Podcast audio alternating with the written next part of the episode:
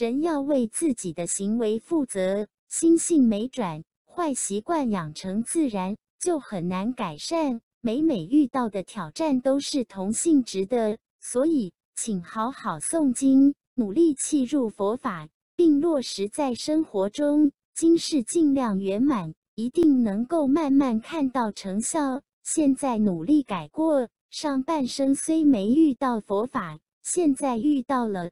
下半生就要好好修来世，未来才不会重蹈覆辙，恶性循环。